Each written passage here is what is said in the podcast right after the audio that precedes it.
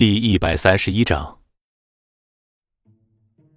这么多年，雷平第一次感觉到了恐惧，而这种恐惧竟然来自一个年轻人，这种感觉很不好。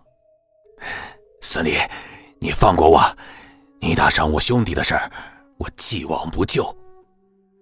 他努力让自己镇定，让自己保持一个老大应有的尊严。你放过我，我可不打算放过你。孙离将仍然不知死活替雷平卖命的混混踹翻在地，眼神冷冽的走向雷平。雷平是个变态，可是他现在却被孙离变态的武力给吓破了胆，丝毫没有了奸雄残暴的一面。孙离每走一步，就像是踩在他的心头一般。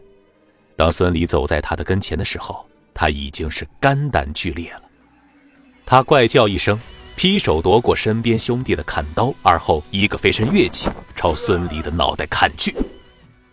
孙离不闪不避，眼神一冷，一脚踹出，雷平直接被踢飞。若是寻常，孙离也就罢手了，他是个不怎么记仇的人，自然不会赶尽杀绝。可是雷平的残忍已经彻底把他给激怒了。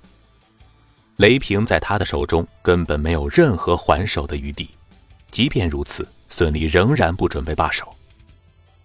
在孙离强大的战力威慑下，最终雷平放下了脸面，一种死亡的气息开始侵蚀他的心脏。看着向自己冲过来的孙离，他叫喊着，猛然转身，疯狂地朝会馆外跑去。想跑？孙离冷喝一声。原本缓慢的脚步，脚掌在地面上重重一点，而后整个人像根离弦之箭，飞快地朝雷平撞去。八极拳贴山靠，如老僧撞钟，厚重有力。奔驰车上，和尚震惊地看着从会馆里狼狈逃出来的雷平，对虎爷说道：“虎爷，雷平，下去，杀了他。”虎爷没想到。孙离竟然把雷平逼到了逃离大本营的地步。和尚得令，一手拿着匕首，一手推开车门，只等着雷平冲出会馆，他就冲下去将他给杀死。可是他却等不到了，在雷平的手碰到会馆大门的时候，伴随着一声低吼，霸道之力一下撞在他的身上。和尚看着撞破大门后仍然飞在空中。十多米后才落在地面上的雷平，咽了咽唾沫，这得多大的力气啊！孙离从会馆冲了出来，看着趴在地上、身体一颤一颤的雷平，而后猛然扭头看向奔驰车。虎爷吓得缩了缩脑袋，和尚慌忙将半开的车门关上。虎爷声音颤抖：“和尚，咋办呢？”和尚此时也被吓得浑身打颤，一个撞击直接将防弹玻璃的大门撞坏不算，接着又在空中飞出十多米远。这样的手段，他抹了一把光头，庆幸自己在烂尾楼没有真正的把孙离给激怒。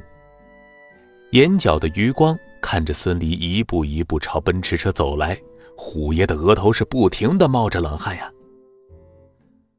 咚咚两声。孙离敲了敲车窗，虎爷战战兢兢的落下车窗，谄媚的说道：“孙离，你怎么在这儿啊？”孙离懒得和虎爷啰嗦，进去打扫卫生。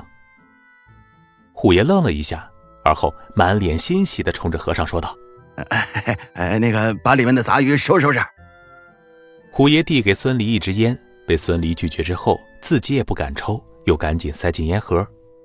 孙离此时浑身散发着戾气，他也不敢招惹。孙离，雷平怎么惹到你了？虎爷看了一眼晕死过去的雷平，说道。孙离缓缓将目光放在虎爷的脸上，面无表情，眼神深沉而愤怒，甚至带着几分伤感，让虎爷吓得往后退了一步。他发现。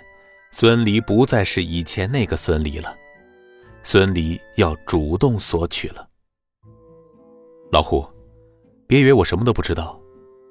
不过我提醒你，让我当打手，报酬可是很高的。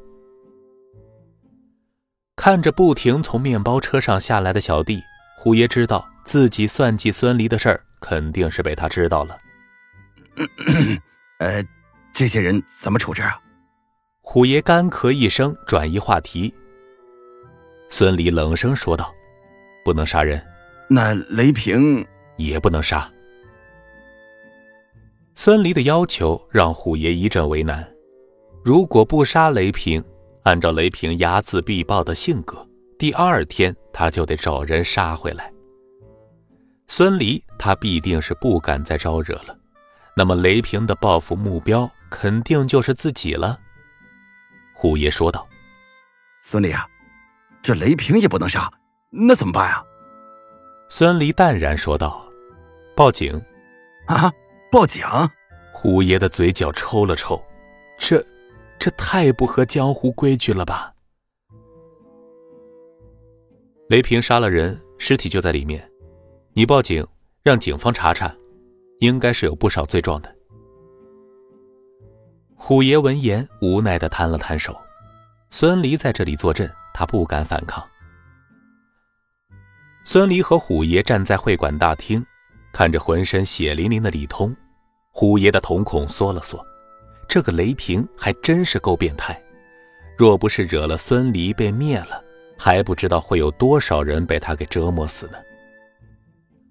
虎爷高喊一声：“赶紧打扫一下，警察一会儿就到了。”听着虎爷的话，正在驱赶雷平小弟的兄弟们全都愣住了，面面相觑。呃警察，看什么看？咱们是来救人的，又不是来打架的。这雷平杀了人，不报警怎么办啊？小弟们看着虎爷满脸的正义，竟然觉得“报警”这个词儿，此刻从他的嘴里说出来，没有丝毫的违和之感。本集播讲完毕，感谢您的收听。